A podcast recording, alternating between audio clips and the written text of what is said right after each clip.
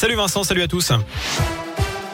Et à la une, les témoignages se sont poursuivis devant les assises de l'Isère au deuxième jour du procès de Nordal Lelandais, notamment pour le meurtre de la petite Maëlys. Ce matin, l'une de ses ex-compagnes a été entendue à la barre. Elle a décrit de violentes disputes. Elle est également revenue sur cette vidéo intime qu'il aurait tournée et diffusée sur une plateforme pour adultes à son insu. Sven Lelandais a également témoigné. Selon lui, son frère Nordal n'est pas quelqu'un de violent. Je ne l'ai jamais vu s'emporter avec personne, homme ou enfant. Fin de citation. Deux enseignants et deux étudiants été jugés aujourd'hui après leur intrusion dans le lycée Blaise Pascal de Clermont. C'était en janvier 2020. Ils appelaient à l'époque à la mobilisation contre les épreuves du nouveau bac. La décision est attendue le 10 mars. Par ailleurs, un rassemblement de soutien a été organisé cet après-midi devant le tribunal judiciaire. En bref, une opération de dépistage du Covid-19 organisée demain de 9h à 17h. C'est en mairie d'Ambert et c'est sans rendez-vous.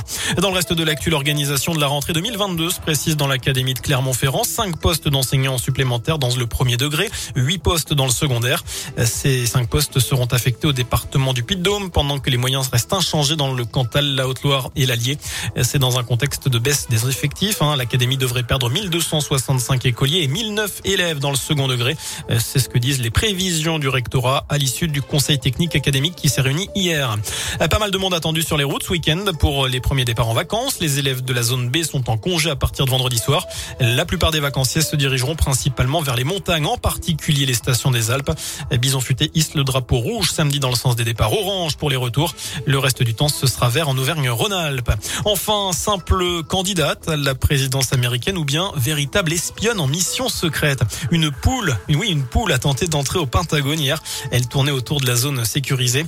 Les employés d'une organisation de défense des animaux ont été appelés pour récupérer la volaille et la remettre dans un poulailler.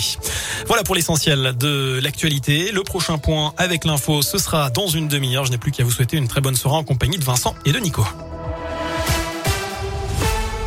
Merci beaucoup Sébastien.